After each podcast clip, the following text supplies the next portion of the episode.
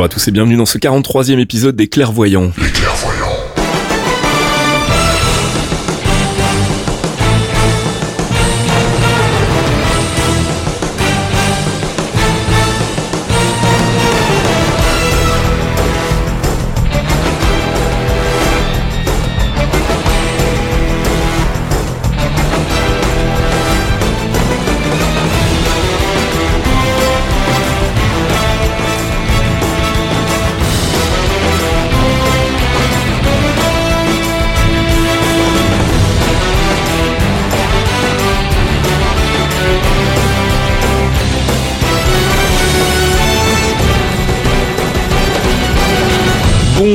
Geekzone et bienvenue dans ce 43e épisode des Clairvoyants, premier épisode de l'année 2018, donc on va commencer dans les formes en vous souhaitant à tous une bonne année, bonne année Fox. Bonne année Fasque, bonne année Arcade. Bonne année tout le monde. On est de retour donc avec notre mensuel sur euh, le MCU, le Marvel Cinematic Universe, donc c'est quoi Fox? C'est les films de Marvel Studios, c'est ça? Et les séries télé? Tous les films de Marvel Studios, toutes les séries ABC, Netflix, euh, Hulu, euh, Showtime s'il y en a un jour chez Showtime parce que c'est toujours en discussion qui parle donc évidemment du Marvel MCU, donc Cinematic Universe avec Iron Man, euh, les Runaways, Agents of Shield, Punisher et même Iron Fist. Voilà, et puis tous les mois on fait un peu le tour des news, on fait un peu de théorie crafting rigolo, on fait un focus. Ce mois-ci, Thomas, on fait un focus sur les Runaways, c'est ça? Sur les Runaways, ouais, le groupe de fugitifs adolescents. Voilà, alors du coup, comme on va parler à la fois des Runaways dans le focus et dans la section théorie crafting, on a décidé de commencer par le focus euh, ce mois-ci. Donc on fera les news puis le focus sur les Runaways et on fera ensuite une comparaison avec euh, l'actuelle série télé. On vous dira tout le bien qu'on en pense tout à l'heure. Alors, euh, on va passer bah, tout de suite aux news et on va commencer avec notre section donc True Believers. I wouldn't say I'm a true believer.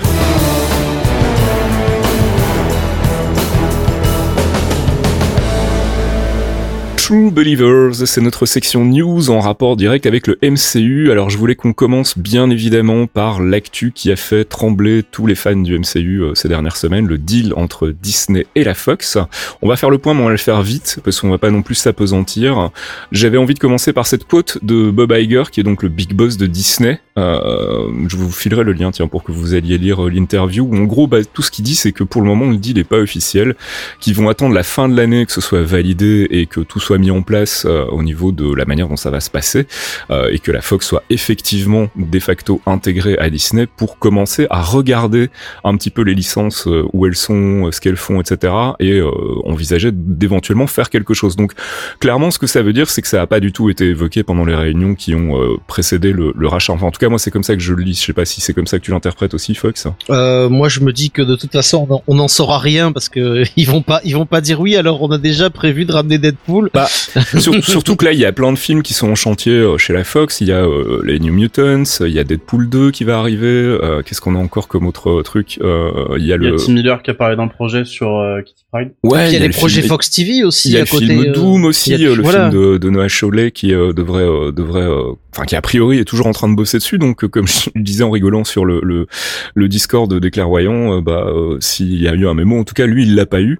donc je pense que voilà, il faudra pas s'attendre à des annonces euh, tout de suite euh, s'il se passe quelque chose parce que moi je suis toujours pas convaincu qu'il va se passer quelque chose. Je pense que euh, il va y avoir un statu quo en tout cas pendant, quelques années, le temps que la Fox continue de profiter un peu des licences qu'elle a quand même rachetées à Marvel il y a quelques années. Donc donc voilà, je voulais juste qu'on fasse le point. Le deal est officiel, donc la Fox rejoint le, le, le, giron de Disney. Mais pour le moment, qu'est-ce que ça veut dire au niveau du MCU On va se calmer, ça veut absolument rien dire. Et puis quand on verra que ça commence à bouger, de toute façon on vous le signalera. voilà, on va clore cette parenthèse sur le deal. Je pense qu'on a on a fait le tour s'il y a des, des, des, nouvelles infos qui arrivent d'ici le mois prochain, on s'en reparlera bien évidemment. On va parler des films du MCU avec tout d'abord Thor Ragnarok, puisqu'on a une annonce concernant la sortie du Blu-ray, ça y est enfin. Mais oui, le Blu-ray arrivera euh, en deux phases évidemment, comme d'habitude. Il arrivera le 20 février sur les plateformes de, de, de streaming dématérialisées légales évidemment, mhm. et le 6 mars en Blu-ray et en DVD avec... Oui, parce que sur les euh, plateformes illégales, il arrivera un petit peu avant, comme oui, chaque fois. voilà, c'est pour ça que je précise légal. Donc 20 février en démat, 6 mars en Blu-ray DVD. On a euh, des infos sur euh, les bonus. Alors pas grand chose de, particulier à signaler. Hein. Il y aura des featurettes sur les persos, sur le tournage, sur les cascades, comme d'habitude, des trucs assez promo. en revanche, on aura donc pas de one shot a priori, toujours pas. C'est toujours pas le retour des one shot, mais un Team Thor Part 3 qui sera donc rebaptisé a priori pour l'occasion un Team Daryl. On sait que Waititi avait parlé d'un d'une version de Team Thor avec le avec le Grand Master. Je pense que c'est de ça dont il s'agit. Donc j'ai hâte de voir Jeff Goldblum faire le con une fois de plus. Ce sera donc sur le Blu-ray de Thor Ragnarok euh, qui sortira bientôt et puis on vous en reparlera s'il y a des choses vraiment intéressantes dans les bonus. Mais pour le moment, ça a pas l'air d'être vraiment le cas. Euh, D'ici là, Black Panther va sortir aussi. Il sort euh, février chez nous. Le dernier trailer a été mis en ligne. C'est pas vraiment un trailer, c'est un TV spot en fait qui est un peu plus long, qui fait une minute trente avec pas mal de nouvelles images. Il y a eu aussi un trailer japonais depuis la dernière fois qu'on s'est parlé, qui est présenté aussi bah, globalement la même chose que les autres avec quelques petites séquences en plus. on n'a pas plus d'infos que ce qu'on vous a déjà transmis dans les épisodes précédents, à part que bah a priori ce serait le premier film solo d'une franchise du MCU qui serait donc le plus long dans, dans sa catégorie. a priori on est du côté des 2h15 je pense. Ça fait long et c'est il sort très tôt aussi. Il sort le 12 février en Angleterre, ce qui est ce qui est super tôt. Ouais. D'habitude les films sortent au mois de mars voire avril. On a un, un dernier trailer ou teaser pendant le Super Bowl. Là, euh, c'est vraiment le dernier des derniers TV spots qui arrivent et le film il sort dans dans dans, dans trois semaines quoi, donc euh, un mois. C'est tout bientôt, ouais. Et puis il sort pas, il sort pas beaucoup plus tôt chez nous que aux US. Je crois qu'il sort deux jours avant chez nous. En fait, il sort le mercredi chez nous, vendredi aux US, euh, alors que d'habitude on l'a en général une dizaine de jours avant. Donc euh, bah voilà, c'est bien pour les Américains cette fois-ci, ils seront pas spoilés. Euh, et puis je voulais parler d'une dernière chose concernant Black Panther et je sais que ça va faire plaisir à Archeon, c'est que on a annoncé. Alors on avait déjà des rumeurs, on savait qu'il avait vaguement participé, on n'en savait pas plus. Et ben c'est officiel, c'est Kendrick Lamar qui signe donc la BO du film Black Panther. Et toi, ça te réjouit Ah ouais, j'ai tellement hâte. on va écouter un morceau d'ailleurs tout à l'heure dans la pause musicale, bien évidemment. On a, entendu. Il y en a déjà un dans le trailer dont on parlait tout à l'heure, euh, le TV spot, c'en est un mhm. aussi euh, qu'il a fait. Il y a combien de morceaux qui, qui, sont sortis là? Un seul en fait euh, de la BO. un seul et il y en a un deuxième du coup qui est pas encore sorti qu'utilisé pour le trailer TV spot. D'accord. Bah écoute, on reparlera de ça tout à l'heure dans la pause musicale. On va passer à Infinity War. Le film se rapproche tout doucement. on a une confirmation un peu, alors elle est pas très claire de Evangeline Lee concernant la présence de son personnage Wasp donc au, générique.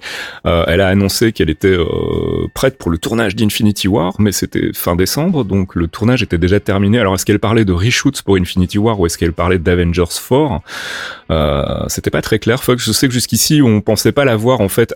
ils avaient annoncé qu'ils allaient garder le reveal pour Ant-Man and the Wasp, qui se passera donc entre les deux films Avengers, pour justement bah, garder quand même la, la, la, la grosse révélation du personnage dans le film Ant-Man, ce qui semble logique. On, on, on, leur laisse pas non plus que les miettes, hein. mais du coup c'est un peu étrange de savoir qu'elle serait peut-être finalement quand même dans Infinity War. Je sais pas ce que t'en penses. Ben je pense que comme tu disais, il va y avoir des reshoots. Donc qui dit reshoot dit peut-être une bottom scene à la fin où on voit justement euh, Ant-Man and the Wasp qui sont à la fin de leur film et la fin d'Ant-Man and the Wasp pourrait coïncider euh, pile au moment où euh, ils interviennent dans Infinity War dans cette guerre contre Thanos.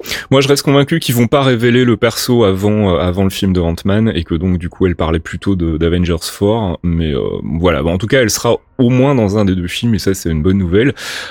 Captain Marvel, le film va récupérer le directeur photo de Doctor Strange, un certain Ben hmm. Davis. Donc ça c'est plutôt cool. Ouais. Enfin moi je suis assez fan hein, de ce qu'il a fait sur Doctor Strange, donc je pense que ça collera bien aussi avec l'univers cosmique de Captain Marvel. Donc ça c'est plutôt une bonne nouvelle. Et puis euh, on va passer du côté des séries télé avec une rumeur assez surprenante du côté des Agents of Shield Fox, hein, puisqu'on parle du retour d'un personnage qu'on aime bien.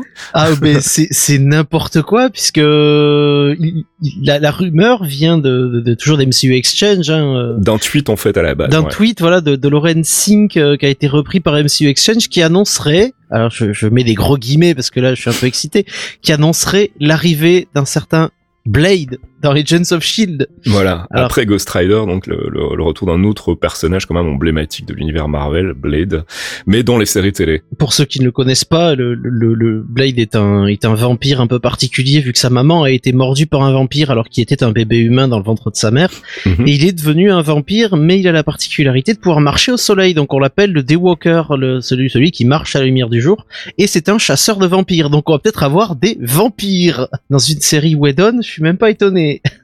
qui sait, qui sait. Donc peut-être Blade en, série télé, est-ce que ce sera toujours Wesley Snipes? J'ai un non, doute, même si lui a l'air très très chaud pour reprendre le rôle. Il a hein. besoin d'argent, c'est pour ça qu'il besoin de payer ses factures. Il est sorti de prison, il a besoin de manger, faut le comprendre. Côté télé toujours avec deux annonces euh, communes, euh, enfin pas vraiment une annonce, mais on, a bien senti que voilà, Inhumans, on va pas se voiler la face. A priori, c'est fini, hein, on n'aura pas de saison 2. Euh, en revanche, Runaways a été confirmé pour une saison 2 officiellement. Alors là, on est moins surpris, même si grosse surprise. Ouais, on est moins surpris vu que bah, la série marche pas trop mal, mais elle a manifestement su trouver son public. On en reparlera en long et en large dans cet épisode puisqu'on va faire un focus sur les personnages et sur les comics et puis après euh, dans la section de théorie crafting, on reviendra sur la, première saison euh, pour laquelle on est quand même très très mitigé, on va pas se mentir, mais on en reparlera tout à l'heure. Donc la saison 2 est confirmée, saison 2 toujours mais du côté de Jessica Jones cette fois-ci. Le premier trailer est sorti et on a une date de, de sortie sur euh, Netflix, ce sera le 8 mars. Vous avez vu le trailer les gars? Ouais, ouais, ouais, ouais. Et je suis, je suis assez content parce qu'il y a, il y a un côté, d'un côté, c'est Alias Investigations, et d'autre côté, tu vois déjà sa fibre journaliste qui sort. Donc, euh, et puis c'est, c'est badass. Hein. Moi, je suis très fan. La série m'avait pas forcément ultra convaincu, mais bon, c'est Jessica Jones et l'actrice est fabuleuse. Donc bon, et la musique aussi. Putain, la musique, euh, musique du trailer est fabuleuse. La première saison, on s'en souvient, souffrait quand même beaucoup du fait que à la base, ça devait être une série procédurale sur ABC, que ça avait été mhm. récupéré pour être une espèce de série one shot en en une saison sur Netflix. Donc on sentait qu'il y avait des épisodes un peu filler. On a toujours cette problématique des 13 épisodes des séries Netflix euh, qui, euh, bah, on le voit, hein, sont, c'est trop en fait. Hein. Il y a toujours un, ventre mou ou alors une deuxième partie un peu décevante. Euh, Jessica Jones première saison faisait pas exception à la règle. Le pilote est, est fantastique. La fin du pilote, moi, m'avait vraiment scotché. Et après, malheureusement, il y a des épisodes où ça se traîne un peu et donc voilà, je sais pas. J'espère qu'ils vont pour la saison 2 justement comme ils vont partir de zéro et qu'ils vont pouvoir écrire pour Netflix que ça va être déjà mieux agencé et mieux organisé. On a vu que c'était possible avec Punisher, hein, même si bon, il n'échappe pas au syndrome ventre mou. la série est déjà beaucoup plus cohérente sur sa longueur. C'était euh, c'était euh, c'était plutôt une bonne une bonne chose. Donc on espère que ça va pouvoir se se répéter sur les futures saisons Netflix. Et puisqu'on parle des futures saisons Netflix, Daredevil saison 3, on a les premières photos du tournage qui sont pas follement intéressantes. Hein. On a une photo photo mm. d'un d'un siège de réalisateur ou de scénariste, je ne sais plus, ou d'acteur. C'est siège d'acteur avec le nom de Wilson Fisk dessus. Euh... Voilà, et une autre photo de Wilson Fisk là pour le coup sur le tournage et où a priori donc euh, confirme qu'il s'agirait donc d'avoir en tout cas dans une partie de la saison euh, son procès. Euh, on n'a pas beaucoup plus d'infos sur la sur la saison pour le moment, on vous en reparlera quand on en aura. côté Iron Fist saison 2, casting d'Alice Eve dans un rôle pour le moment inconnu.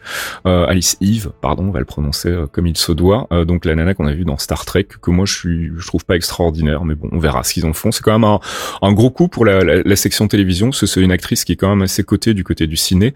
Euh, donc avoir réussi à la débaucher en espérant qu'ils en fassent autre chose que ce qu'ils ont fait avec Sigourney Weaver. Mais passons. euh, retour de Rosario Dawson à la fois pour Daredevil saison 3 et Iron Fist saison 2, là non plus pas vraiment surprenant. Et puis on a une annonce officielle. On a besoin de notre infirmière de nuit, ouais. Voilà, et puis euh, une annonce officielle concernant The Punisher, puisque la saison 2 a été annoncée officiellement, euh, sans date pour le moment. Donc bah, voilà, on en saura plus sans doute dans les mois qui viennent. New Warriors, vous savez, la série qu'on croyait qu'elle était morte, et eh ben en fait non, a priori elle est toujours pas morte. il existerait un pilote qui aurait donc a priori euh, plus à ABC et donc il serait a priori chaud pour le récupérer chez eux et non plus le diffuser chez Freeform. Donc ça c'est une rumeur pour le moment. On a eu une photo du cast aussi, euh, mais on n'en sait pas plus et on sait toujours pas quand ça arrive. Donc euh, voilà, Squirrel Girl et ses potes sur ABC bientôt. Ça vous emballe ou bien vous aviez aussi oublié que ça existait? Moi ça m'emballe moyen parce que bon, alors d'accord, Sly va, va, me tuer, mais je suis pas fan de Squirrel, Girl déjà. Mhm. Après il y a Speedball et bon, je, vu qu'on a déjà passé euh, Civil War et euh, et que donc on n'aura pas Penance. Bon, Speedball et sa bande, je suis pas, je suis pas ultra fan de, cette petite bande de jeunes qui sont très sympathiques, hein, mais je suis pas ultra fan. On verra. En tout cas, moi, j'avais, euh, je vous confirme, oublié que ça existait, donc bah, a priori chez ABC, ils y pensent toujours. Pas de date pour le moment, mais dès qu'on en a, on vous fait signe. Et c'est la fin de ces news. On aura été assez vite, tant mieux. Et donc, comme je vous le disais, on va d'abord commencer par le focus. On va parler des Runaways juste après ce petit jingle. I am. I am science. I am genius.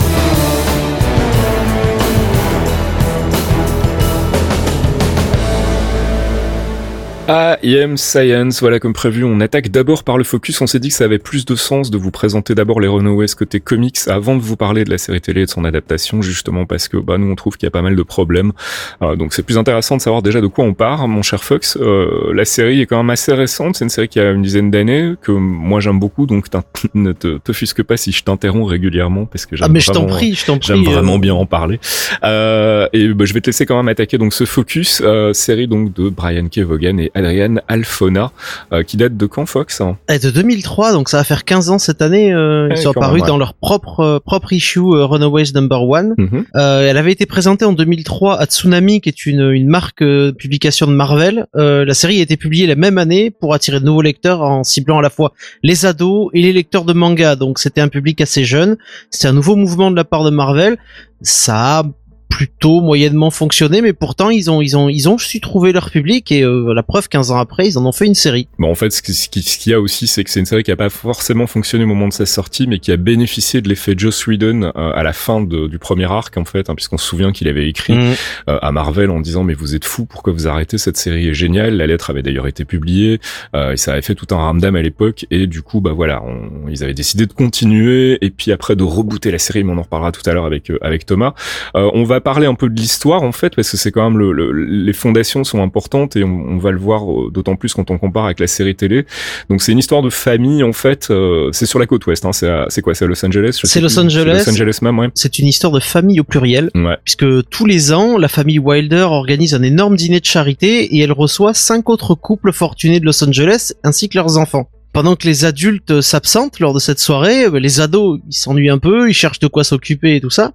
Et Alex Wilder, donc le fils de la famille, va le, qui est dans sa propre maison, il va leur expliquer que il connaît des passages secrets dans la baraque et qu'ils vont pouvoir les espionner pour trouver un petit peu voir ce qu'ils font. Ils rentrent dans ces passages souterrains, ces passages secrets, et ils vont découvrir leurs parents en train de conduire une espèce de réunion costumée un peu étrange. Une cérémonie, ouais. Oui, c'est une sorte de cérémonie, ils comprennent pas, ils pensent d'abord que c'est un meeting de super-héros parce que ça s'appelle The Pride.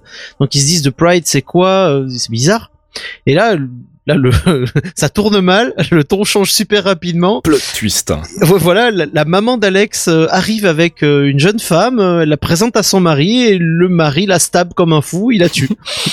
Euh, donc là, évidemment, l'ambiance est un peu cassée. La réunion à laquelle donc ils ont assisté, c'est en fait une réunion qui propose un sacrifice humain.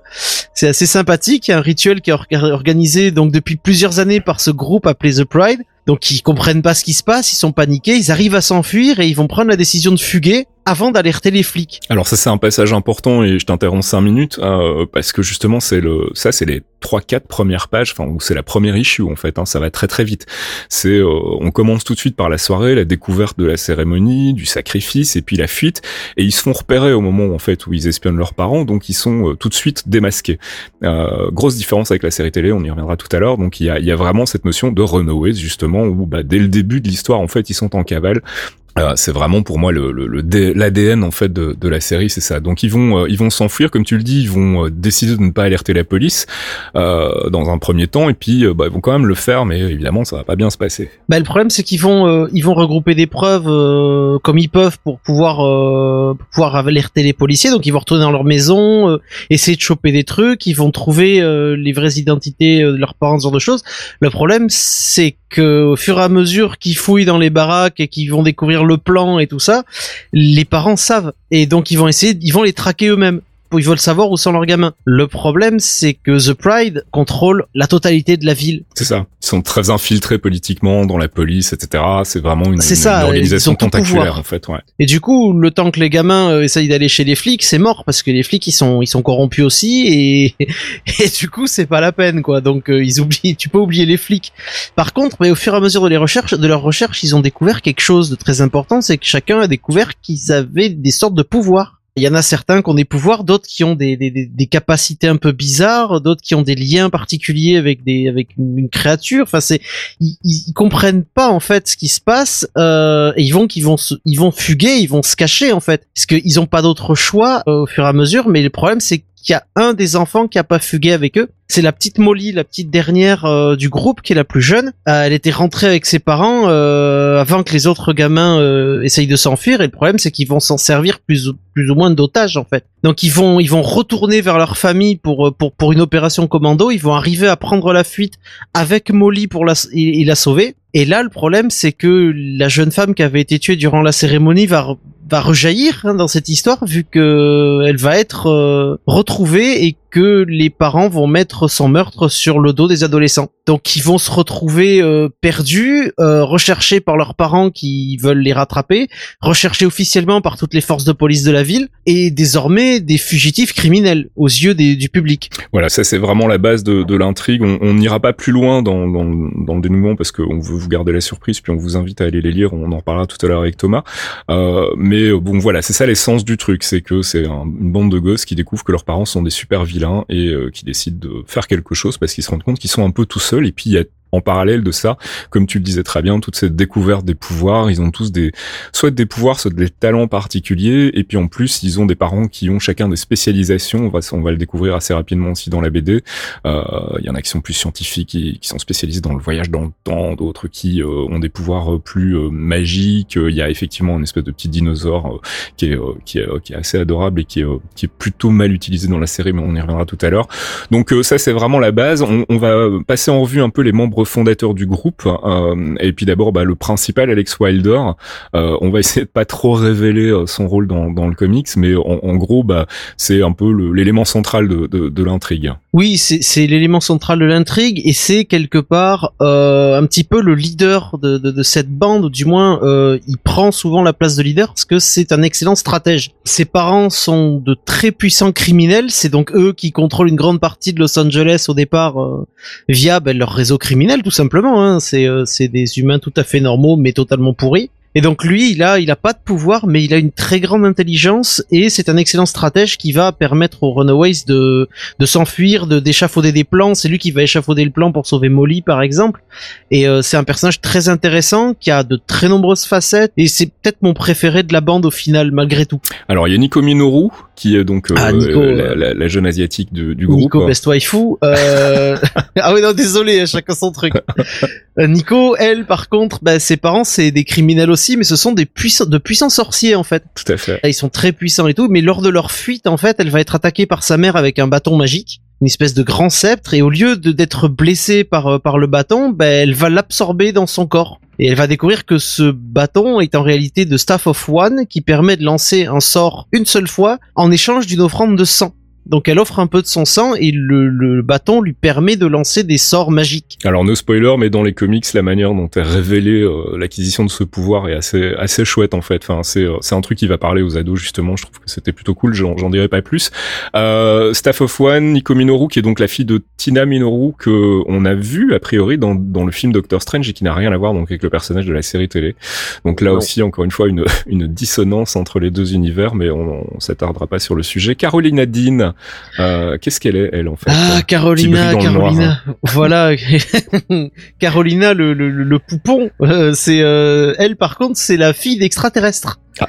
Ses parents sont des, sont des extraterrestres un peu particuliers vu que quand ils sont arrivés sur Terre et qu'elle est née, euh, ils lui ont offert un petit bracelet qu'elle doit garder tout le temps. Ce bracelet est en fait un inhibiteur qui masque sa vraie forme, parce que quand elle l'enlève, elle devient une espèce d'entité euh, lumineuse euh, comme un arc-en-ciel qui peut voler, elle peut balancer des énormes blasts d'énergie et au début, elle est très elle est très touchée par sa, sa différence avec les autres parce que c'était un peu la gamine la nana la plus populaire du lycée si on veut. Donc euh, c'est euh, de voir qu'en fait elle est une extraterrestre, un peu particulier. Alors il y a Molly Hayes dont on a parlé, hein, la, la, la, la, petite jeune du groupe, hein, c'est la c'est la, plus la jeune, petite hein. dernière, c'est la plus jeune. Elle a de mémoire, elle a 12 ou 13 ans au hmm. début de la série. C'est la petite chose du euh, groupe aussi, on va pas se cacher. Ouais, un peu aussi, ouais, ouais. Elle a du caractère, elle a du caractère Molly. Et donc dans les comics, c'est une mutante en fait, ce qui effectivement pose un problème dans le MCU, mais on y reviendra aussi. C'est ça, elle a, elle a, hérité d'un gène mutant de ses parents et malgré malgré le fait qu'elle soit super jeune, en fait, elle a une force physique euh, extrêmement euh, prononcée Genre, elle peut soulever un SUV d'une main, euh, s'en fout complètement.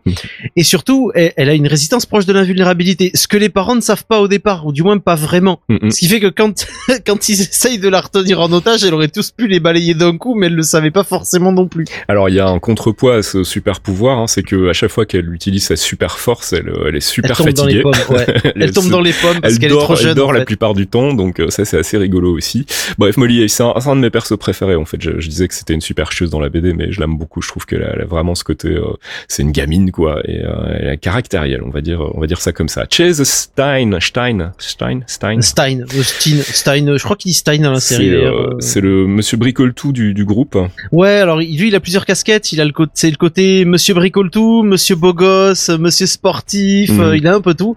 Et lui c'est le fils d'un couple de scientifiques fous on va dire ça comme ça, ouais. Oui, on va dire ça comme ça, mais bon, quand t'as vu, euh, quand t'as vu son père dans la série, tu te dis, oui, il a vraiment une gueule de scientifique fou, le vieux Spike. Alors lui, il a pas non plus de super pouvoir, mais en revanche, il va piquer des, des, des appareils à ses parents qui vont lui servir. Hein. Alors lui, il utilise, il a volé à son père un gant, euh, même une paire de gants, qui me fera toujours rire, qui s'appelle les Fistigons, qui, je suis désolé, qui sont des gants armés qui lui permettent de se défendre, de d'être plus fort, de frapper des blasts d'énergie. Il fait il peut faire énormément de choses. Euh, il va s'en servir très longtemps. Il va les modifier, il va les améliorer. Et c'est sa seule, sa seule ligne de défense, c'est son intelligence. Évidemment, il a une très bonne force physique, parce que c'est aussi un athlète. Mhm. Mais euh, mis à part les gants, c'est un humain tout à fait normal. Et il a aussi une paire de lunettes hein, qui lui permet de voir à travers les, les, murs. Euh, ce genre oui, d'ailleurs, qui est vachement bien dans la série où faisait ridicule. il y a une scène justement euh, ici your schlong. c'est ridicule. Et last but not least, Gertrude Yorks, hein, qui elle non plus a pas de pouvoir. Hein. Alors elle, elle a pas de pouvoir, euh, mais, ses parents, eux, euh, elle a un super pet parce que ses parents sont des super criminels temporels. Mhm. et eux ils ont ramené euh, un dinosaure génétiquement modifié du 87e siècle. Donc c'est bon à savoir on va vivre longtemps. Enfin du moins l'humanité va survivre longtemps. Because why not? Because because reasons. Euh, et ce, ce dinosaure génétiquement modifié ne répond qu'à ses ordres elle. C'est-à-dire qu'elle a un lien mental avec ce, ce dinosaure. Euh, ils partagent leurs sentiments, ils partagent tous les deux ses pensées. Et quand elle le récupère, euh, elle va le récupérer en fait. Quand ils vont aller fouiller chez elle, elle va, en apprendre plus sur The Pride. Elle va l'appeler Old Lace. Ouais, c'est le moment où ils discutent de leur pseudo en fait. Euh, ils se disent bon bah on va lutter contre des super vilains, donc ça veut dire qu'on est des super héros, donc il nous faut des noms de super héros. Et où elle décide de s'appeler Arsenic et and Old Lace. Et donc voilà, le nom est resté dans la série, même si la série télé, même s'il n'est pas expliqué. Mais donc voilà, ça c'est le corps du groupe. Alors après, il y a d'autres persos qui gravitent autour de tout ça. On vous en parlera pas plus parce que sinon ça va vous spoiler qui ils sont en fait. Mais euh, disons qu'il y a des gens avec des dents très pointues qui apparaissent assez vite dans la série, donc euh, ça part vraiment dans tous les sens. Euh. on va en reparler d'ailleurs tout de suite. Merci Fox pour ce, ce focus. You're welcome. Merci à Thomas de l'avoir écrit surtout. Bah voilà, mais justement Thomas, on va le retrouver maintenant pour parler donc des recommandations de lecture. Alors forcément, on va vous recommander de lire l'arc principal des Runaways, hein, l'arc de 2003, et puis ses suites et plus, plus ou moins soft reboot. Hein. C'est euh, euh, c'est pas tout à fait clair en fait. Le premier volume donc euh, Thomas, il, est sorti en 2003. c'est une histoire complète. Hein. On peut se contenter de lire le premier volume en fait, si je me souviens bien. Oui, on peut carrément s'y arrêter. En fait, c'est la, première grosse histoire de, de des Runaways. Il y a la première partie. si je dis pas de bêtises, ça va jusqu'au tome. c'est le premier tome, ça va jusqu'à issue 6, si je dis pas de bêtises. C'est ce qu'on va découvrir dans le focus en fait, c'est l'origine du groupe, comment ils ont découvert ce que faisaient leurs parents en vrai, comment ils ont découvert leur pouvoir, et le moment où ils ont décidé de se barrer. Et euh, la, suite du volume en fait, c'est comment ils vont essayer de récupérer des infos sur The Pride et essayer de mettre à mal leur, leur groupe de parents maléfiques. Et puis ensuite, il y a eu un, volume 2 toujours supervisé par euh, Brian Kevogan. On a un volume 2 qui est toujours fait par Brian euh, Kevogan et Alphona au dessin, qui reprend grosso modo la suite de l'histoire en fait avec l'introduction de nouveaux personnages. On a un peu de tout, on a on va essayer de pas spoiler non plus, on a des personnages qui ont qui vont avoir leur série bientôt. Alors ça on peut le dire, c'est Clock and Dagger. On a des nouveaux qui vont arriver, euh, comme tu disais, les dents pointues. On a un qui va être très compliqué aussi au niveau des droits, peut-être plus maintenant, remarque. Euh, c'est un nouveau développement en fait qui va ramener. On garde un peu l'histoire avec les parents derrière. On développe un peu plus les personnages qu'on a vus euh, qui prennent la fuite et ça suit en fait la lignée euh, du premier volume qu'on a vu juste avant. Voilà, donc on peut on peut pour le coup avoir une vraie grosse histoire complète avec ces mm. deux premiers volumes. le volume 3, si je me souviens bien, ça c'est c'est là où Eden est arrivé en fait où il a pris il a pris la série en main en tout cas au début et ça reboot en fait en quelque sorte avec une rencontre avec Wilson Fisk si je me souviens bien. C'est ça. Alors pour moi c'est euh, c'est pas le plus utile. Il reste encore vachement dispensable. C'est une histoire en plus, on va dire en fait. Je me souviens avoir été pas mal déçu en fait moi à l'époque parce que de 1 j'aimais beaucoup le comics original et puis j'attendais beaucoup de Whedon et finalement euh, c'était pas c'était pas foufou quoi. Alors de mémoire, faudrait que je vérifie après, euh, je reconfirmerai sur Twitter, mais je crois pas qu'il ait bossé tant que ça dessus justement. Mmh. Euh, mais en fait ça agit comme un comme un soft reboot. On va repartir sur l'histoire principale euh, qui est celle du premier volume où c'est vraiment les Runaways contre leurs parents. On va réintroduire de nouveaux personnages pour essayer de changer un peu la dynamique du groupe. Il y en a qui vont disparaître aussi. Et c'est euh, ouais l'écriture est un peu différente. Enfin, si on veut tout lire du Runaway, ça reste intéressant à voir, mais entre les trois volumes, je pense que c'est celui on peut vraiment peut-être s'en passer. On peut skipper, ouais. Et puis un autre arc euh, intéressant du côté des, des Runaways et qui euh, fait une connexion avec l'univers euh, Marvel plus plus général pour le coup, c'est Secret Invasion, l'arc qui concerne donc les Runaways, les Young Avengers en fait. C'est ça. Alors celui-ci se déroule pendant le volume 2 en fait, pendant ou après, je sais plus, faudra vérifier. En tout cas, c'est autour du volume 2. Mm-hmm. ça me semble intéressant de le placer en fait parce que ce qui est intéressant à savoir, c'est dans les Young Avengers et dans les Runaways, il y a un personnage Skrull, donc je vous dirai pas lequel, vous le trouverez plus tard.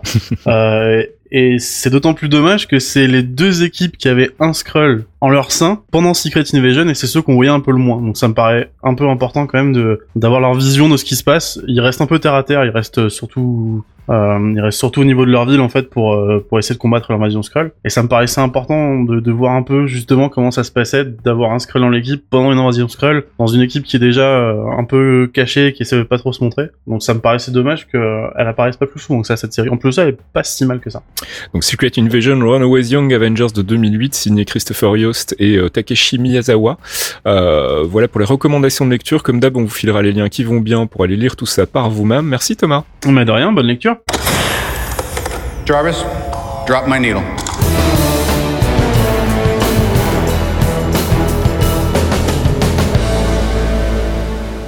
Jarvis, Drop My Needle, notre petite pause musicale tirée du MCU et euh, cette fois-ci, bah, comme on le disait tout à l'heure, on va vous faire écouter donc un premier extrait de la bande son du futur Black Panther, mon cher Thomas. C'est ça, un morceau de Kendrick Lamar avec euh, Ed Zeda, une chanteuse un peu plus pop R&B, euh, qui s'appelle All the Stars qui apparemment apparaîtra dans l'OST de Black Panther. Alors je suis un peu déçu comme je disais tout à l'heure parce que je préférais le morceau qui est utilisé pour le TV spot avec Vince Staple mais il est pas disponible. Ah. Celui-ci reste quand même très bien. Bah écoute, on le passera une prochaine fois. Hein. On, le passera quand le film sortira. Préparez-vous à ce que je vous saoule quand l'OST va sortir à vous placer un morceau à chaque fois que j'en ai l'occasion. C'est un mec que j'adore et qui, qui fait des morceaux à la fois hip-hop mais en intégrant pas mal de trucs en plus à côté, donc je vais il vous est assez encore fêlé, un petit moment. Ouais. ouais. ouais, il est assez fêlé. Kendrick Lamar, donc featuring SZA, All the Stars, tiré de la future bande son du film Black Panther.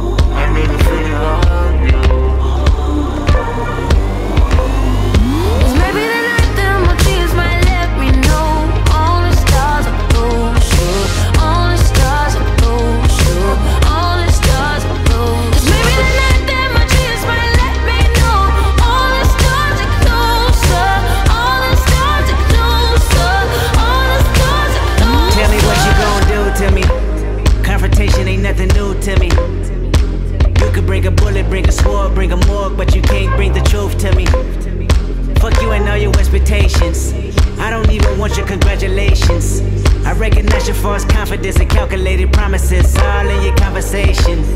I hate people that feel entitled. Look at me crazy cause I ain't invite you. Oh, you important, you the moral to the story. You endorsing, motherfucker, I don't even like you. Corrupt a man's heart with a gift. That's how you find out who you dealing with. A small percentage you I'm building with. I want the credit if I'm losing or I'm winning. On my mama, that's the realest shit. Let's talk about love. oh floor.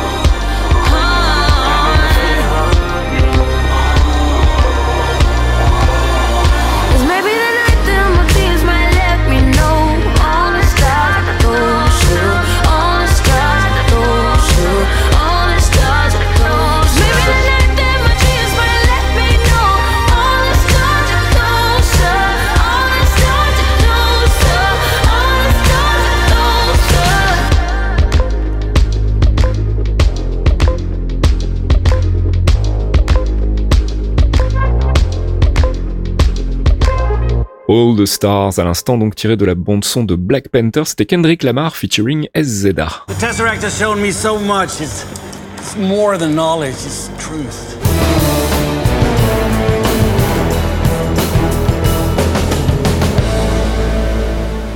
Avengers, c'est pas l'heure, notre séquence récap, théorie crafting et spéculation. Comme promis, donc on va euh, passer à la loupe la série Runaways qu'on a tous plus ou moins regardé. Je pense, moi, moi je suis à, l'épisode 9, il me manque le tout dernier. Euh, Fox, je crois que c'est pareil pour toi. Et Thomas, tu non, dit, moi j'ai droppé, moi j'ai grave droppé à l'épisode 4. ah, moi j'ai droppé à l'épisode 4. Euh, bon, ça change pas beaucoup après, hein, je te, je te Non, mais je sais, mais euh, je connais Runaways, c'est ça le problème, et j'ai droppé parce que parce que c'est super lent en fait et que toute la saison est trop lente pour moi. Alors on va en parler justement. Euh, euh, attention donc un full spoiler si vous n'avez pas vu la série, on va la disséquer donc euh, on risque de vous révéler des choses. Donc Premièrement, euh, moi j'étais euh, surpris. Euh, on en avait parlé le mois dernier hein, quand on avait eu les, trois premiers épisodes. Euh, j'étais surpris par l'angle choisi. Euh, donc mon, mon, principal grief en fait, c'est qu'ils ont décidé donc de faire de nos Runaways des non Runaways en fait, puisqu'ils continuent d'habiter chez leurs parents. les parents ne sont pas au courant, contrairement aux comics, en tout cas pas au début. donc il y a il y a tout un jeu. On en apprend aussi beaucoup plus sur les parents beaucoup plus vite que dans le comics. Et puis surtout, on nous présente les parents d'une manière beaucoup moins que dans le comics. Euh, ou dans les comics, c'était quand même des bad guys, même si on découvre à la fin qu'ils ont une intention qui est entre guillemets noble. Euh, ça reste des bad guys, ça reste des putains de psychopathes. Or, dans la série télé, on nous les présente sous un jour quand même un peu plus vulnérable, un peu plus euh, fragile. Il y a, y, a y a des échanges surréalistes, je trouve, entre entre des personnages où finalement tu te dis mais putain, les gosses viennent d'assister à un meurtre fomenté par leurs parents, mais ils continuent à essayer de régler leurs petits problèmes de famille, de, de vivons ensemble au quotidien, aimons-nous euh, comme une famille. Et je trouve ça un petit peu euh, trop CW pour moi en fait. Donc euh, bah, c'est totalement ça. Mon, mon, mon grief principal était euh, déjà à ce moment-là sur euh, le choix de ne pas en avoir fait des Runaways et le problème c'est que ça ne s'arrange pas par la suite puisqu'ils sont toujours pas Runaways au neuvième épisode. Euh, a priori ils gardent ça pour le début de la saison 2. donc je reste pour le moment encore on, va dire ouvert à une saison 2. Je vais la regarder parce que si ça se trouve ça va commencer à devenir intéressant. Mais pour le moment je trouve que c'est pas vraiment une grande réussite. Thomas tu veux tu veux nous donner ton avis en vitesse, puis on passera à Fox et on, verra un peu ce qu'on peut, euh, ce qu'on peut tirer comme euh, enseignement de cette adaptation. Bah alors moi je suis pas à jour non plus, je me suis arrêté à l'épisode 5 pour l'instant je crois. Hmm. Mais euh, comme je disais le mois dernier en fait, la, la grosse crainte que j'avais, c'est qu'il développe, il surdéveloppe les deux premières issues du comics en rajoutant des trucs qui servent pas à grand chose et qui gardent qui gardent le reste pour une saison 2. Et grosse surprise comme on disait pendant les news, il y a une saison 2 qui est annoncée dis donc. C'est ça. Euh, on en parlait un peu en off aussi. Personnellement, c'est pas un comics. J'aime bien le lire, mais j'en suis pas hyper fan non plus. Mhm. Il y a des trucs qui me parlent pas des masses et le euh, le fait que ça soit surtout fait pour attirer des personnes qui viennent du manga, ça m'a jamais vraiment plu. Donc euh, pour l'instant, j'ai vraiment du mal à regarder la première saison et je suis en train de me poser la question si vraiment je regarderai la deuxième en fait. Ouais, c'est un choix étrange, moi je trouve, parce que clairement, le comics m'a toujours paru être euh, vraiment super facilement adaptable en télévision parce que c'est écrit comme une série télé. C'est pas pour rien qu'on retrouve aujourd'hui Brian Kevogan derrière des séries télé. Euh, et, d'avoir choisi, alors a priori avec sa bénédiction, euh, de faire, de prendre le temps de développer le relationnel entre les parents et les enfants, ce qui pour moi est un contresens quand on connaît la base du comics. Enfin voilà, je, je comprends pas pourquoi cette décision. Et puis en plus. Euh, tout l'aspect en fait découverte des pouvoirs euh, et puis c'est quoi c'est un coming coming of age euh, comme on dit en, en, anglais je sais pas si c'est une expression équivalente en, en français mais c'est voilà c'est c'est une série en fait sur la découverte de l'adolescence de qui on est de machin alors c'est évidemment très symbolique avec les pouvoirs et tout ça mais tout ça fait cruellement défaut, je trouve, pour le moment dans la série. C'est un peu ce qui faisait la base aussi. et, et, alors après, je passerai sur les autres problèmes plus euh, plus ponctuels, comme des, des, des, incohérences parfois dans les comportements de certains personnages. Je pense notamment à Chase, sa version dans, le, dans la série télé est quand même pour le moment assez difficile à suivre. Mmh. Entre le moment où il fait exploser un laptop avec plein d'informations super importantes dedans et où il s'excuse tout connement dans l'épisode suivant et où tout le monde fait bon allez ok d'accord c'est pas grave Euh, voilà, enfin il y a des choses. Bon et après il manque aussi un aspect essentiel des comics et là ça va être difficile d'en parler sans le spoiler, mais donc je vais le spoiler. Euh, il y a un traître dans le groupe euh, qui s'avère être euh, le fils Wilder, Alex, et du coup ben ça ça n'apparaît pas du tout dans la série télé en fait, et ou en tout cas pas encore. Peut-être que dans l'épisode 10 on va le découvrir, j'en sais rien. Je vais peut-être parler un peu vite, mais enfin je sais pas. Je, je, trouve que comme comme tu disais hein, Thomas, on a étiré vraiment les, les premières issues sur une saison complète et ça sent et c'est rempli avec du relationnel dont on n'avait pas besoin et qui non seulement était inutile mais en plus je trouve déforce l'essence du, comics. Donc euh, voilà grosse déception pour ma part et, euh, et euh, occasion manquée. Je, je, me demande dans quelle mesure il serait pas intéressant de pouvoir lire le, le, script qui avait été à la base écrit pour pour la télé par je crois que c'est Pierce, Drew Pierce qui avait écrit le scénar à la base, euh, Drew Pearson, je sais plus comment il s'appelle, enfin le mec qui avait bossé sur Iron Man 3. Ah oui, je, je serais curieux de lire son script pour voir comment ils avaient transformer ça en, film. Euh, et je trouve que c'est vraiment une occasion de louper parce qu'il y avait vraiment matière à faire une chouette série. Alors après effectivement il y a plein de problèmes d'adaptation comme le côté mutant euh, qu'ils n'auraient pas pu utiliser. Et puis dans les comics on se souvient qu'il y a, il y a une mention quand même plus qu'importante à Ultron. Ça aussi ça aurait pu poser problème quand on connaît les relations avec euh, la division euh, la division ciné. Euh, bon il y a plein de trucs comme ça qui, qui sont problématiques et sur lesquels pour le moment ils se sont pas appesantis et puis en plus c'est ça aussi que dont je voulais parler c'est que pour le moment, il y a absolument zéro connexion, voire zéro référence au MCU en fait. On a l'impression que c'est une série qui est pas du tout dans le MCU. Bah, c'est une série qui est à part, c'est une, licence neuve sur un nouveau network et sur euh, pour un, nouveau public. Mais ça a quand même été présenté comme faisant partie du MCU télé, hein, donc ouais, euh, c'est ça qui est assez. Euh, La tradition du It's All Connected, j'ai arrêté d'y croire et je pense que. C'est ça.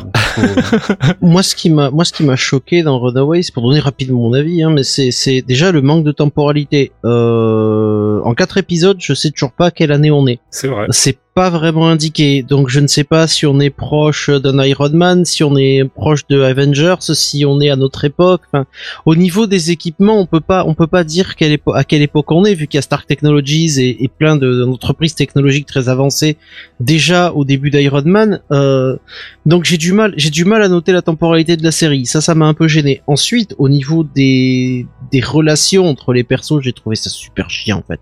Et pourtant, j'ai maté Vampire Diaries jusqu'au bout, les enfants. Bah, c'est les, les, showrunners, les euh. showrunners sont ceux qui avaient fait euh, Gossip Girl. Les Gossip Girl, moi, je suis désolé pour ceux qui ont aimé, mais on est quand même dans le fond du panier, quoi. Euh, donc. voilà, j'espérais quelque chose. On vient de perdre un paquet de nos auditeurs. Désolé. Je suis désolé. Hein, euh, moi, je trouve que c'est vraiment pas très très subtil, quoi. Enfin, c'est. Ah, c'est blabla en fait. C'est ça qui me gêne. C'est du drama avec une, une trame narrative qui est proche du, du reality show et ça m'intéresse pas, quoi. Et on a à peu près le même problème ici, c'est-à-dire que toutes ces, tout ce relationnel en fait entre les parents et les enfants qui nous rajoutent euh, ne sert absolument à rien si ce n'est à créer des espèces de séquences dramatiques. c'est du pathos euh, extrêmement lourd. Voilà, c'est super. Et ça m'embête. Et à côté de ça, on a des trucs vraiment qui pourraient être euh, intéressants. Enfin, je trouve que leur Oldley, c'est super bien réussi, quoi. Quand on voit euh, d'où on vient avec le le, le clébard d'Inhumans, euh, je trouve que leur leur dino, qui est à moitié animatronics, à, moitié CGI, est vraiment super bien fait et on le voit quasiment jamais. Euh, non, il y a des bons trucs, il y a, il y a des bonnes choses, mais c'est c'est comme le disait Thomas et comme tu le disais aussi, ils ont étiré ça, ils ont tartiné de confiture la, le pain sur sur une issue pour faire une saison euh, moi, je suis, je m'attendais vraiment. Je me suis dit, Runaways, bon, s'ils se barrent de suite, ça va vraiment être fun parce qu'on va avoir des confrontations, on va avoir des enfants, euh, c'est des ados quand même. Enfin, les, les plus grands ont quand même presque 18, 19 ans, si tu veux. Entre 16 et 18 ans. Donc je me dis, il va y avoir de la confrontation, on va avoir un, un plot avec des personnages qui sont des personnages forts, parce qu'ils ont quand même tous du caractère à leur manière, même Molly qui a un sale caractère mais ils ont du caractère et t'as une vraie rébellion.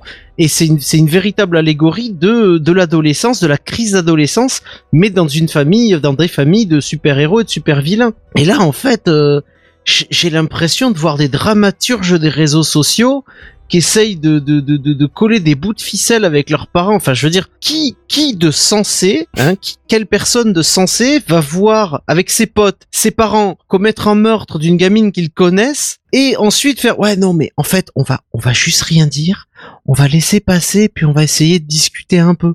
Tu vois? Je veux dire, c'est c'est ça, ça, ça n'a pas de sens. Et dans le, dans le comics, ça n'avait pas de sens. Dans le comics, ils ont vu le truc, ils se sont barrés parce qu'ils ont chié dans leur froc. Moi, je pense que le problème, c'est que justement, le, le, le comics et la série télé s'adressent pas du tout au même public, en fait. Là où euh, le comics était vraiment un truc ciblé aux, aux, ados, euh, enfin, ciblé ados ou en tout cas aux, adultes qui ont une espèce de nostalgie de l'adolescence. Euh, la série télé, c'est vraiment un truc qui s'adresse à, ouais, le public de Gossip Girl qui sont pour le coup euh, d'autres ados en fait j'ai envie de dire qui sont des ados plus contemporains en fait et j'ai l'impression que c'est vraiment une, question d'époque en fait que c'est un comics qui euh, mm bah, qui trouverait peut-être pas son public aujourd'hui. Euh, euh, tu le dis toi-même, hein, Thomas, t'es pas, t'es pas fan, t'es plus jeune que nous en fait, et toi, c'est pas un comics qui t'a parlé.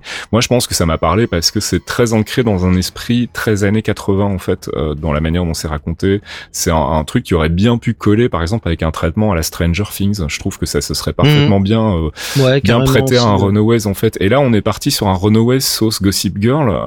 et je suis désolé de taper sur Gossip Girl, mais comme les showrunners sont les mêmes, les, les, les similitudes sont évidente pour moi et tout ce que je détestais quand j'ai maté euh, quelques épisodes de, Gossip Girl, bah, je le retrouve dans, dans Runaways et du coup ça me pose vraiment un problème. Donc voilà, donc indépendamment de tout ça, donc euh, bah euh, la série est reconduite pour une saison 2, donc on va voir ce que ça donne, on va voir s'ils vont réussir à rattraper le coup euh, et à nous faire un truc peut-être un petit peu plus dense où il se passe quelque chose et où on, on lâche un peu ce, ce, relationnel avec les parents.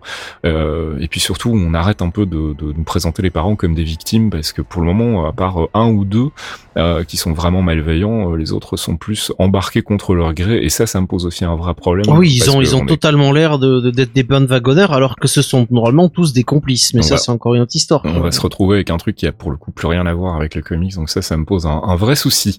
Bref voilà. pour terminer du coup, le, problème que ça, et je pense que ceux qui viennent sur Discord ou ceux qui vont aussi regarder sur le forum, euh, j'ai jamais été fan des adaptations copier-coller. Mais à mhm. l'inverse, je pense que ça, c'est un super exemple d'une adaptation qui a été trop adaptée, en fait. Ouais, tout à fait je suis parfaitement d'accord et j'ai envie de dire que pour pour une fois, on était peut-être même en présence d'un comics qui aurait mérité une adaptation beaucoup plus euh, littérale. parce que déjà, comme je le disais, c'est parce que ça se lit comme une série télé. En fait, le comics c'est vraiment écrit comme une série télé. Il y a des similitudes euh, entre la manière dont, dont, on écrit un épisode de télé et dont ces comics sont écrits, qui fait que ça aurait été euh, facile de translater. Après, effectivement, je je sais pas, en tant que showrunner, peut-être t'as pas envie non plus de te contenter de faire une translation, t'as envie de faire une adaptation. Mais là, pour le coup, je pense qu'effectivement, euh, la conclusion de des clairvoyants sur les Runaways, c'est que c'était trop loin dans l'adaptation et qu'on est vraiment trop loin du matériau original, quoi. Et Maté plutôt Agents of Shield, qui pour le coup, bon, moi, me convainc toujours pas. Mais en tout cas, fait son petit truc dans son coin. Et je voulais qu'on termine là-dessus, justement. Euh, voilà, c'est peut-être une bonne chose en fait que le l'univers le, ciné, euh, en tout cas Agents of Shield, qui était le dernier encore un temps soit peu connecté avec le l'univers euh, l'univers euh, ciné. On sait qu'ils avaient fait des références à Civil War. là, ils ont décidé d'aller dans le futur et de se détacher complètement de ce qui va arriver sur grand écran. Est-ce que c'est c'est plutôt une bonne chose, moi je trouve, parce que du coup, ça leur permet vraiment de se réinventer. Je trouve que c'est efficace. Alors évidemment, il y a du fan service à donf. quand je dis fan service, je ne parle pas de femmes nues, évidemment. Je parle de Feels, je parle de Total Feels. Je suis désolé, moi les deux derniers épisodes, tu mets tu mets Lens Hunter qui revient déjà, oh mate, et je suis là, je, je suis trop content, l'épisode est génial. Ah ouais, mais je peux pas, moi dès que je l'entends parler, euh, euh, j'ai j'ai les poils, j'ai les poils des bras qui se hérissent d'excitation, quoi. C'est. Euh. Et puis Fitzsimmons, quoi. Ah, mon couple, mais mes chouchous, mes chouchous, je suis désolé. Là le dernier épisode, alors je vais spoiler, attention. Putain, ça fait 4 ans et demi, 5 ans. Il a enfin, il se sont enfin demandé en mariage. ça y est, je veux dire, je, je prends un avion, attendez, je viens vous marier dans le futur, laissez-moi faire. Je m'occupe de tous les enfants. Vous aurez même un gâteau avec un shotgun, euh, avec une hache et tout si vous voulez, quoi. C'est, euh, non, je suis très content des Gens of Shield, même si, euh, voilà, il y a eu, il y a des hauts et des bas, tout le monde n'aime pas et je comprends tout à fait. J'ai un gros attachement envers les personnages mm-hmm. et je suis quand même content du traitement qu'ils ont, même si tu sens qu'il y a beaucoup moins de moyens, euh, qu'il y a quelques effets spéciaux un peu hasardeux, certes. ça, ça n'a jamais été un problème pour moi. Moi, c'est plus le côté, en fait, ce qui me pose problème dans cette, dans ce début de saison, en fait, c'est que nous refont le, le coup du, euh, du framework, mais d'une autre manière. Euh, C'est-à-dire qu'ils reprennent prennent des personnages qu'on connaît bien, qui étaient ancrés dans une certaine réalité et tout, et ils les déplacent complètement ailleurs, ils changent les rôles, euh, les personnages font, font plus ce qu'ils faisaient dans les, dans les trucs précédents, et donc on est clairement dans une espèce d'univers alternatif, comme dans le framework, et du coup ça redéfinit tout le relationnel entre les persos, bon, sauf Fitzsimmons qui pour le coup ont réussi à se déclarer leur flamme, mais euh, c'est pas le truc qui m'intéresse le plus moi perso, mais du coup je trouve qu'on est de nouveau dans un truc où c'est genre les règles du jeu ont changé quoi, et euh, j'en ai un peu marre de ces reboots, euh, de ces soft reboots de, de séries télé d'une saison à l'autre. J'aimerais bien qu'on continue de me raconter la même histoire. J'aurais bien voulu voir le Shield continuer à fonctionner sur Terre, à résoudre des, des, des, des histoires qui ont rapport avec euh, ce qu'ils sont supposés traiter, et pas de les propulser dans l'espace où on a une espèce de mix entre Game of Thrones et Mortal Kombat pour le moment qui est, euh, enfin entre les scènes de baston dans une arène et les, les, intrigues d'alcove derrière de, de, de, de, gens qui sont fous et psychopathes. Enfin, c'est vraiment ça quoi. C'est la saison Game of Thrones quoi. Et comme je suis pas client de Game of Thrones, ben malheureusement ça marche pas. Je vais dire un truc, toi. J'ai beaucoup pensé à toi en matant cette, cette saison avec justement le avec Caius, mmh. le, le cri. Cassilius, c'est pas Cass, euh, Cassilius. Non, Cassilius c'était dans Doctor Strange. C'est dans Doctor Strange, c'est Caius, c'est Caius, ouais. Je me dis que si l'acteur était pas mort, il serait allé chercher l'acteur qui jouait Lorne dans Angel. Ah mais moi c'est à lui qui me fait penser. Hein, il fait penser à lui à chaque fois et je me dis putain, je, on est on est deux fans de Lorne qui pour moi est l'un des meilleurs persos jamais créés par Joss Whedon. Je m'attends à ce qu'il fasse péter le karaoké dans un épisode. Hein, ah mais en hommage j'aimerais tellement qu'il fasse chanter quoi. L'acteur malheureusement pour ceux qui le savent pas, oui, l'acteur hein, qui jouait Lorne est, est, décédé euh, très peu de temps après la fin d'Angel en fait mm -hmm. d'une insuffisance cardiaque ouais, qui ont trouvé trop tard. Mm -hmm. Il est mort à 36 ans je crois ou 34 ans. Ouais. Et euh, j'aurais kiffé le voir là, tu vois, et jouer un personnage peut-être peut-être très sombre aussi comme Ecaius, mais mais beaucoup plus fantasque. Ça aurait été une espèce de grande master cri et ça aurait été fabuleux quoi. Bref, le constat pour la télé est pas euh, pas super positif en ce moment. Hein. Enfin, en tout cas en ce qui me concerne, moyennement convaincu par bah, Pour cette Shield. partie de la télé, parce qu'on a et Netflix puis, à côté. euh, et puis Netflix, bah Defenders, moi j'ai pas vraiment, euh, j'ai pas vraiment accroché. Non, mais Euh, Punisher. Punisher, c'était vrai, c'est vrai que c'était bien, mais pour le coup, c'était complètement détaché du MCU. Encore une fois, Runaways, je suis assez déçu. Ce que j'entends de Cloak and Dagger pour le moment me rassure pas non plus. Ouais, ça, c'était- euh, C'est pas pour, honnêtement, Cloak and Dagger, c'est pas pour nous, je pense. C'est comme Mm. Runaway, c'est pas pour nous. On n'est pas Mm. le public visé. Ouais, clairement. Bref, voilà, on va conclure cette euh, petite séance de récap sur Runaways slash Agents of Shield et on va passer euh, bah, à notre rubrique euh, débat. Où on va parler euh, de ce dont on voulait parler le mois dernier. On va en parler très vite, donc de la musique dans le MCU. He's a spy. He's the spy. His secrets have secrets.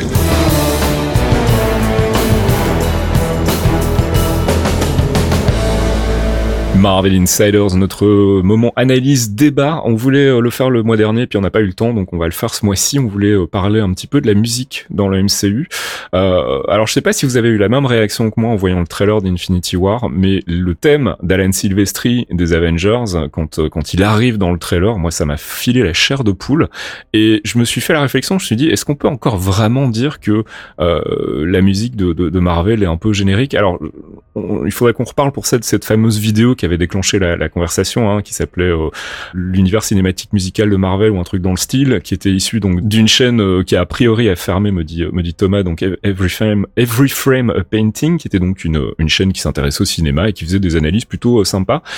J'étais pour le coup pas du tout d'accord avec son analyse des musiques de Marvel et en fait là où je le trouvais assez injuste dans sa comparaison, c'est quand il comparait le thème de Star Wars en disant bah tout le monde le reconnaît aujourd'hui, tout le monde peut le chantonner, personne peut nous chantonner un thème de, de film Marvel. Euh, alors je suis désolé, déjà la franchise Star Wars elle est bien plus ancienne et puis surtout ça a toujours été le même thème générique qui a été réutilisé dans tous ça. les films. Donc au bout d'un moment, si tu veux, Harry Potter qui comparait aussi, c'était la même chose, c'est tout le temps le même générique, enfin toujours la même musique qui revient dans chaque musique film. d'intro, c'est le thème principal de la saga, ouais. Et là, justement, on commence à voir les fruits de, de, de, de cette répétition pour la franchise Marvel, justement, puisqu'on commence à reconnaître, moi, on avait reconnu le thème d'Iron Man dans, euh, dans Age of Ultron, et là, on commence à reconnaître le thème d'Avengers, on pourrait le chantonner, etc. Donc, euh, est-ce qu'on peut encore vraiment parler de musique générique quand on écoute la bande-son de Thor Ragnarok, qui est quand même bien, bien barrée, alors j'accroche pas à tout, mais je reconnais l'effort d'avoir voulu faire quelque chose de différent.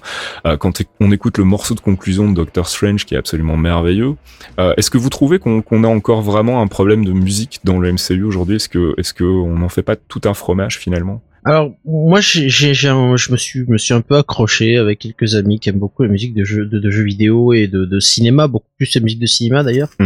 Euh, qui disaient oui alors euh, les, les, les thèmes euh, les thèmes Marvel sont nuls à chier et tout. Puis moi je me dis écoutez excusez-moi mais euh, quand tu regardes ne serait-ce que le score complet de Thor, de Thor de Dark World par, par, par Brian Tyler, euh, j'ai envie de dire comment sur certains morceaux tu peux dire qu'il n'y a pas de personnalité ou que c'est super creux et tout. Même la musique de Tyler Bates pour les Guardians. Oui, hein, voilà, Tyler Bates pour les Gardiens est super Le thème des Guardians est vraiment cool, quoi. Enfin. Euh, le thème d'Avengers c'est tellement cool que c'est le thème de la nouvelle version de PUBG, euh, ce qui me rend totalement fou. J'en peux plus. Tarkin et moi on entend que ça, quoi. c'est pas pas pas pas pas. J'ai l'impression Mais j'adore ce morceau, si tu veux. C'est mais c'est PUBG, non, quoi. Je veux dire, on n'est pas des Avengers c'est c'est les gitans quoi. C'est les Lopez dans l'espace si tu veux, c'est pas possible. Mais euh, mais beaucoup m'ont expliqué que c'est c'est justement c'est un peu ce que dit Reframe a Painting aussi, c'est que ce sont de très bons morceaux, oui, mais le problème c'est qu'ils ne portent pas le film euh, ils sont souvent, par exemple, moi l'un des morceaux que je préfère, ben, quand on avait fait le mix Thor de Dark World, euh, si tu te rappelles, j'avais bricolé un petit mix de trois morceaux que j'avais enchaînés, et dedans il y a un thème qu'on retrouve dans le dans, dans Thor euh, de Dark World quand il prend le Bifrost. Dans le film, tu l'entends quasiment pas. Quand t'écoutes le thème à part, ça pourrait, pour moi, c'est le thème du film en fait, parce qu'il ressort dans, dans des variations tout le temps et tout mais c'est un thème extrêmement important qui porte bien, qui t'en fout plein la gueule mais il n'est pas utilisé euh, comme certains, euh, ben justement comme Star Wars pourrait l'utiliser. Quand t'entends les batailles spatiales avec la musique de John Williams, t'en prends plein la gueule. Pourquoi? Parce que le film est plus bas que la musique. Tandis que dans les films Marvel, la musique est souvent plus basse que le, reste du film. Alors je pense, les gens l'oublient quoi. C'est certainement un élément aussi. Hein. Je pense qu'on on a une utilisation de la musique dans les films aujourd'hui qui est sans doute un peu différente de celle qu'on en faisait il y a, il y a une vingtaine d'années, une trentaine d'années. Mais je pense que vraiment pour moi l'essence le, du truc c'est la répétition quoi. Star Wars, on l'a entendu décliner à toutes les sauces. Il y a eu des remixes, il y a eu des hommages, il y a eu des machins. Tout le monde connaît ce thème parce que ça fait 40 ans qu'on nous le balance dans les oreilles euh, de tous les côtés. Je pense que si on avait fait la même chose avec le thème des Avengers, tout le monde sifflerait le, le, thème des Avengers ou euh, piquerait une crise quand il lancerait PUBG parce que c'est la même musique. Mais euh, voilà, je pense qu'il y, y, avait un petit côté mauvaise foi sur lequel j'ai toujours eu envie de réagir. Donc voilà, je profite de cette tribune pour le faire. Il y a des grands morceaux dans le MCU. Il y a de très grands morceaux. Et puis moi, il y a un truc qui me fait marrer. On en avait, on en avait parlé quand j'ai passé l'extrait il y a quelques mois. Mais les gens qui me disent, bah, par exemple, tu prends la musique du premier Iron Man, bah c'est pas, c'est pas génial, c'est pas foufou. Et ces mêmes personnes te disent, ouais, mais le thème de Game of Thrones, il est fantastique. Écoutez, c'est le même compositeur. C'est les mêmes choses, c'est les mêmes. C'est Ramin Djawadi. C'est le même compositeur. Non seulement c'est le même compositeur, c'est la même mélodie. C'est la même mélodie qui est qui est, qui est juste, euh, c'est juste une variation sur le même thème comme le ferait Chopin ou un autre. Voilà. Amin Djawadi est super fort. Il y a un peu, il y a un peu de mauvaise foi aussi, je pense, dans, dans la critique. Et puis je trouvais que le l'angle, on va attaquer que les films Marvel, alors que la majorité, si pas l'intégralité des blockbusters aujourd'hui aux USA font la même chose, c'est-à-dire utilisent de la stock music d'autres films euh, dans le pré-montage. Et puis du coup, à cause de ça, ben le compositeur qui fait la musique derrière est influencé et fait un peu le même genre de morceaux, et donc on se retrouve avec des bandes son qui se ressemblent toutes.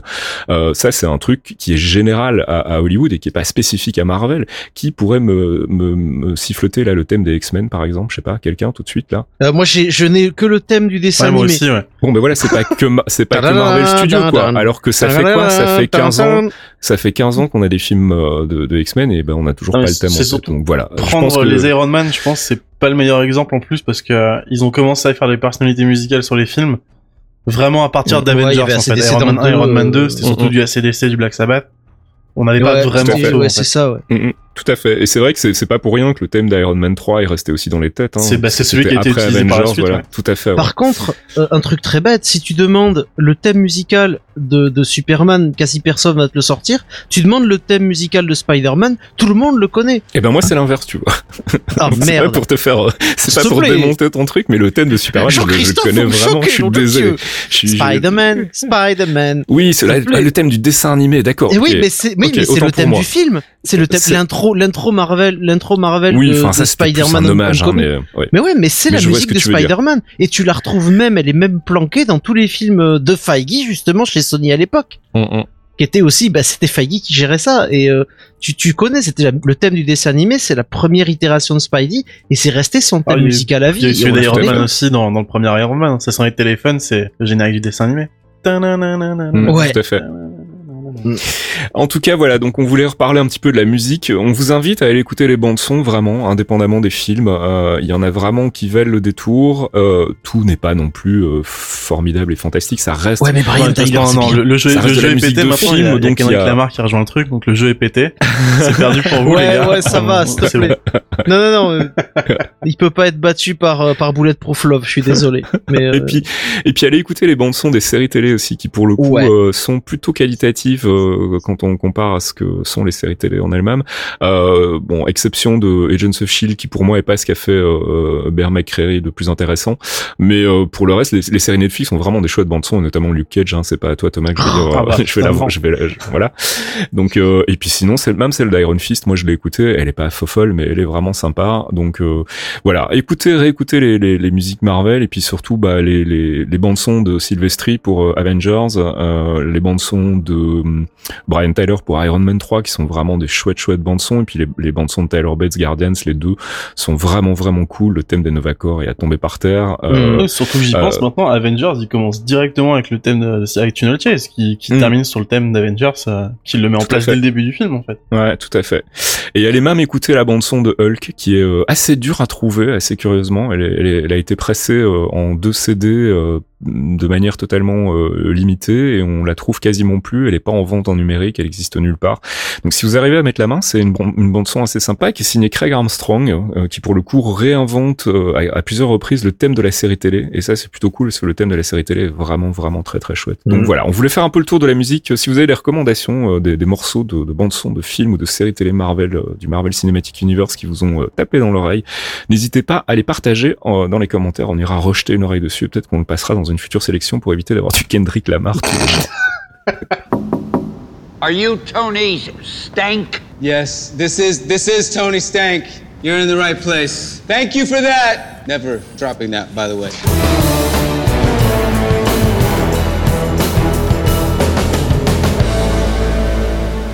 Et c'est l'heure du courrier avec deux questions ce mois-ci. Une question qui nous vient de Twitter d'abord, Jeffix, qui nous dit comment sentez-vous le Black Panther? Toujours optimiste au sujet de la présence de Tornade, alias Storm. Alors, euh, déjà, je, sais pas à quel moment on s'est présenté comme optimiste par rapport à Storm. Je l'ai été un peu. C'est vrai? J'ai fait, fait la vanne à l'époque. Ah, je m'en souvenais pas, tiens. Ah moi j'avais dit, vous trouvez pas que la meuf quand même, elle a la coupe d'Aurora Monroe, ah. euh, elle est habillée un peu à la Aurora Monroe, euh, évidemment, c'est totalement pas elle, mais le clin d'œil, il est, il est flagrant, quoi. C'est, j'ai encore revu le trailer TV, euh, le TV spot. Chaque fois que je la vois, je, je pense à Aurora euh, des années 80, des années, vraies années 80, avec ce mohawk de ouf. Elle est sublime en plus. Ça m'avait échappé que t'avais fait, que t'avais fait cette, cette incartade. Mais Jeffix, il le sait. c'est vrai, le, le, clin d'œil, je l'ai vu. Le sait, lui. mais je pense pas avoir été optimiste dessus. Non, non, plutôt été ouvertement le contraire. Ouais, voilà. En plus, enfin, personnellement, alors là, ça n'engage que moi, mais c'est pas un des, un des arts qui m'intéresse le plus. Euh, et puis après, euh, non, je pense pas. On en a parlé tout à l'heure quand on évoquait le deal de la Fox et on va en reparler avec la deuxième question. Mais euh, mais en gros, ce sera pas pour tout de suite. S'il se passe des choses et des rapprochements, ce sera probablement pas avant, avant 2019. concrètement, en tout cas, hein, il y aura peut-être des annonces avant, mais dans les faits, ça se propagera pas tant que le deal aura pas été finalisé à la fin de l'année. Donc rien de, à mon sens, dans ce sens-là, dans Black Panther et en tout cas, à part Fox, nous, on n'était pas particulièrement optimistes. non, non, non, mais bon, mais c'est, je trouve que le, clin d'œil, je trouve le clin d'œil assez classe, voilà. Bah, après, ils vont peut-être substituer le personnage par une autre nana, euh, ça c'est possible aussi. Enfin, on verra, on, on en saura C'est peut-être vraiment elle, on va tous pleurer quand on verra. et on va Mais je suis super enthousiaste pour le film, par contre, pour ah dire comment je sens le film. Black Panther, je, l'attends depuis trois ans, je l'accueille à bras ouverts tellement il me, il me fait envie. C'est vrai, on n'a pas répondu à la première question qui était comment sentez-vous le Black Panther? Ben de mieux en mieux en fait, très honnêtement. je ne pas emballé du tout par le perso, je le connais très peu dans les comics.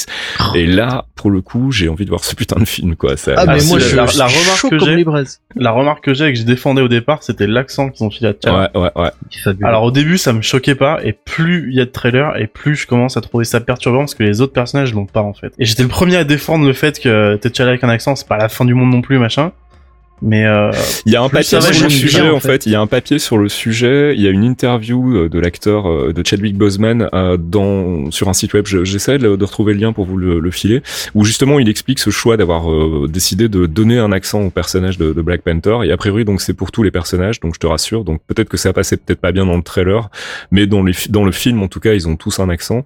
C'est un et c'est un accent inventé de toutes pièces parce que il y a un choix culturel derrière. Et je vais pas parler à la place de Chadwick Boseman euh, ni du réalisateur, mais euh, je vous invite à lire le, aller lire l'interview. Il explique pourquoi ils ont fait ce choix, euh, qui est plus un choix culturel qu'un choix artistique en fait. Donc voilà, moi ça m'a pas choqué, mais si c'est le seul problème ou le seul reproche que, que tu oh, fais au film, moi ça me va. Ouais. Ça me va aussi. Hein. Deuxième et dernière question de Fluton 1 sur Twitter toujours, qui nous dit est-ce qu'on peut envisager que Thanos réforme l'univers MCU pour intégrer les licences de la Fox? C'est une rumeur qui circule pas mal en ce moment sur Reddit. Alors sur le subreddit Marvel Studios qui a pété un câble hein, depuis l'annonce de la, fusion Disney Fox, on va pas se mentir. Ah, les mecs, les mecs qui allez sont voir le site, allez voir la banner. Rien que la banner du site donne le ton en fait. Hein, Elle est pétée. Tous les personnages de la Fox, en gros, les quatre fantastiques, les, les mutants, avec la tête de Kevin Feige à côté. Euh, enfin, dans le secours, coin, quoi. Les mecs sont déjà en 2049 euh, où euh, tout est fusionné dans le même mais univers. Déjà qu'ils étaient loin, mais là ils sont. ah non, mais ils sont, ils sont, perchés les mecs. Bref, fument de la très très fort. Il y a donc une théorie qui circule sur ce subreddit en ce moment, qui est assez euh, plébiscité à ma grande inquiétude et qui voudrait qu'à la fin d'Avengers 4, euh, Thanos euh, fasse disparaître l'univers connu ou Scarlet Witch, on ne sait pas encore trop, mais plutôt Thanos, et que du coup ça fasse une espèce de reboot du MCU et que ça permette d'intégrer facilement les licences de la Fox. Alors de toutes les pires idées que pourrait avoir Marvel Studios pour intégrer les personnages de la Fox de manière organique entre guillemets, je pense que c'est la pire. Donc j'espère vraiment que c'est pas ce qu'ils vont faire, ou en tout cas que s'ils vont dans cette direction-là, ils le fassent autrement que l'idée que je m'en fais parce que là c'est vraiment pourri quoi. Enfin j'espère. Bah, je sais pas ce que t'en penses Fox, mais bah, pour moi le seul moyen que Thanos euh, nous fasse un max reboot de l'univers mais on n'en a pas besoin en plus. C'est pour ça que je comprends pas, On s'en fout des personnages de la Fox, on s'en bat les steaks. Euh, à la limite, euh, s'ils ont besoin d'un perso en particulier, on sait qu'ils peuvent aller négocier et qu'ils peuvent ouais, éventuellement l'avoir. On peut l'intégrer comme rien, s'il te plaît. Il court après Francis, c'est bien. On récupère Deadpool et on jette le reste. Euh, oui, j'ai dit ça au doigt, pardon. Thomas, ça te brancherait toi un reboot de Thanos à la fin du d'Avengers 4 Absolument pas. Moi, je l'ai toujours dit. Je garde ton travail chez les clairvoyants. Parce qu'après, je l'ai toujours dit, je le dirai toujours, pour moi, le MCU a pas besoin des persos de la Fox. Mais si vraiment ils veulent en introduire, le faire en bulk, c'est pas la solution. C'est les prendre un par un, de manière vraiment réfléchie. Mais arriver euh, d'un film à l'autre en disant, bah tenez, vous avez 40 persos de plus intégrés, allez, cadeau les gars Euh, moi, c'est bon. Euh, je, je, pense que ça, me, ça me tuerait. Voilà, j'espère qu'on aura répondu à vos questions. N'hésitez pas, hein, si vous en avez, vous nous balancez ça sur Twitter, sur Facebook, dans le Trade Geek Zone, et on y répond. On fait une petite sélection, on y répond tous les mois.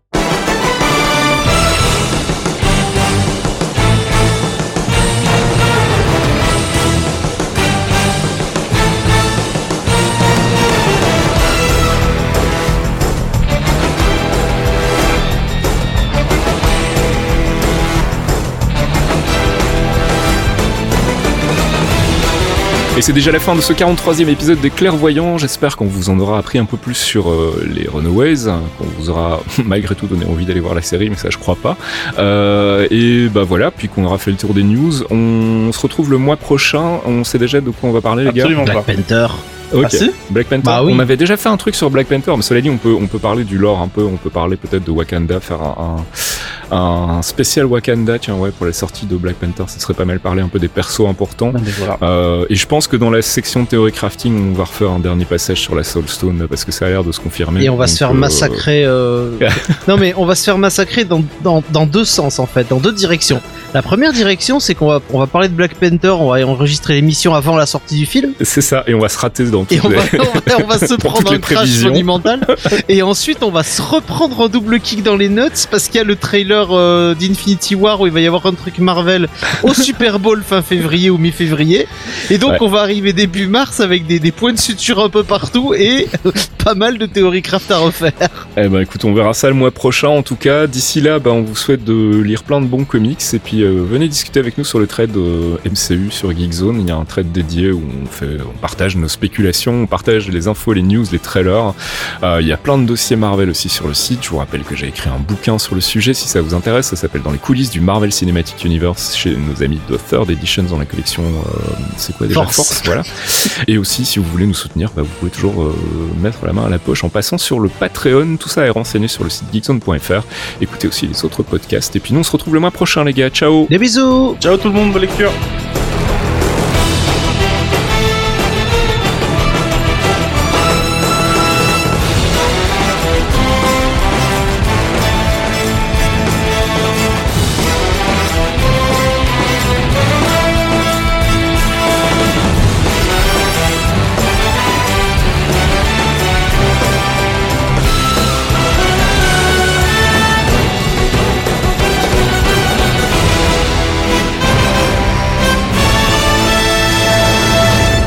Spider-Man, Spider-Man, s'il te plaît.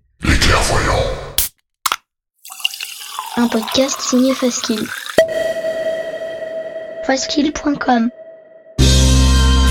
est-ce qu'un jour on remplacera nos repas par de la poudre? Qu'est-ce qu'il se passe dans nos têtes quand on rêve? Partir en vacances sur une exoplanète, c'est pour bientôt? Les réponses à ces questions et bien d'autres, c'est dans Ramène ta science, le nouveau podcast scientifique de Geekzone.